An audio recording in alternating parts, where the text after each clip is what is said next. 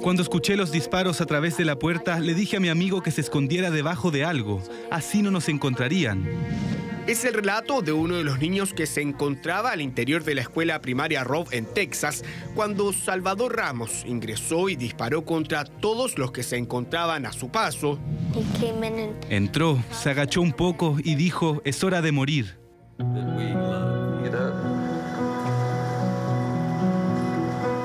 Los habitantes de la localidad de Uvalde están lejos de volver a la tranquilidad que tenían.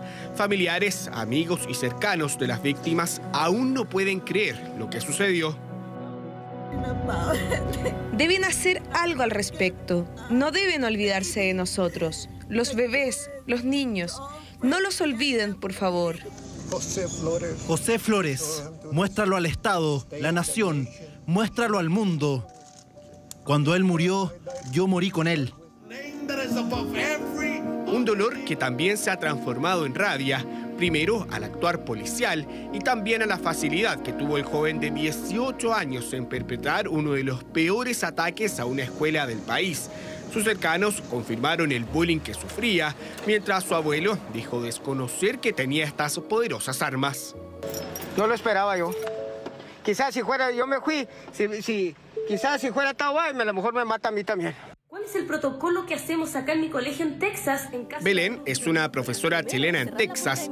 Luego de la masacre, ha publicado varios videos en redes sociales para explicar los protocolos que utilizan en las escuelas de Estados Unidos en caso de enfrentarse a estas tragedias. Primero, cerrar la puerta de mi salón de clases con llave y luego me dirijo a apagar las luces. A mis estudiantes los dejo en esta posición con sus cabecitas hacia abajo, mantenerlos lo más alejados de puertas y ventanas. Cierro y bajo las persianas y la ventanita que hay la también la cubro con doble papel, o sea, la idea es dejar todo alejado de la vista del posible tirador.